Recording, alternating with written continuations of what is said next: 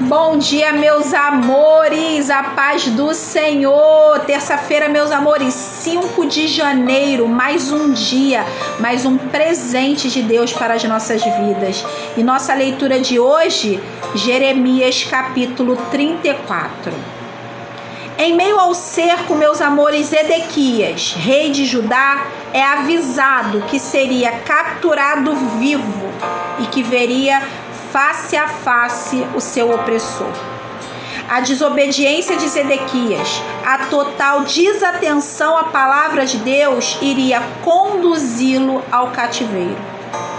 Na tentativa de escapar, meus amores, Zedequias faz uma aliança com o Egito, que vem contra Nabucodonosor. E aí o rei da Babilônia retira o cerco para enfrentar os egípcios, trazendo aos moradores uma tranquilidade temporária.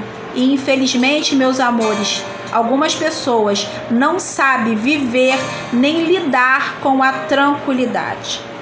Os moradores, meus amores, achando que o perigo tivesse passado, traiçoeiramente voltaram atrás e, descumprindo uma aliança firmada com o Senhor, tomaram de volta seus escravos livres.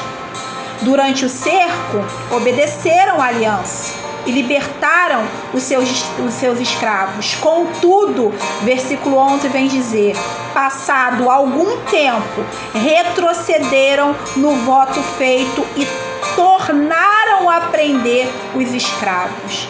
Meus amores, não importa o que vai acontecer com o passar do tempo. Não retrocedam no voto que fizeram com o Senhor. O ano de 2021 começou. E as coisas, meus amores, vão acontecer com o passar do tempo. E eu quero encorajar você a não retroceder. Se você firmou uma aliança com o Senhor, se você fez um voto com o Senhor, saiba que ele jamais esqueceu. E ele te lembra todos os dias a sua parte. Em nome de Jesus, não retroceda no voto que você fez com o Senhor. Amém, meus amores? Que vocês tenham uma terça linda, cheia da presença do Senhor. Um beijo e até amanhã.